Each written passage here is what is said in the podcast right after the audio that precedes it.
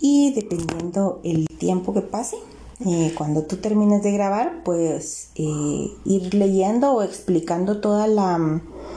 toda la, lo del ensayo, todo lo que escribiste ahí, le darle aquí y entonces eh,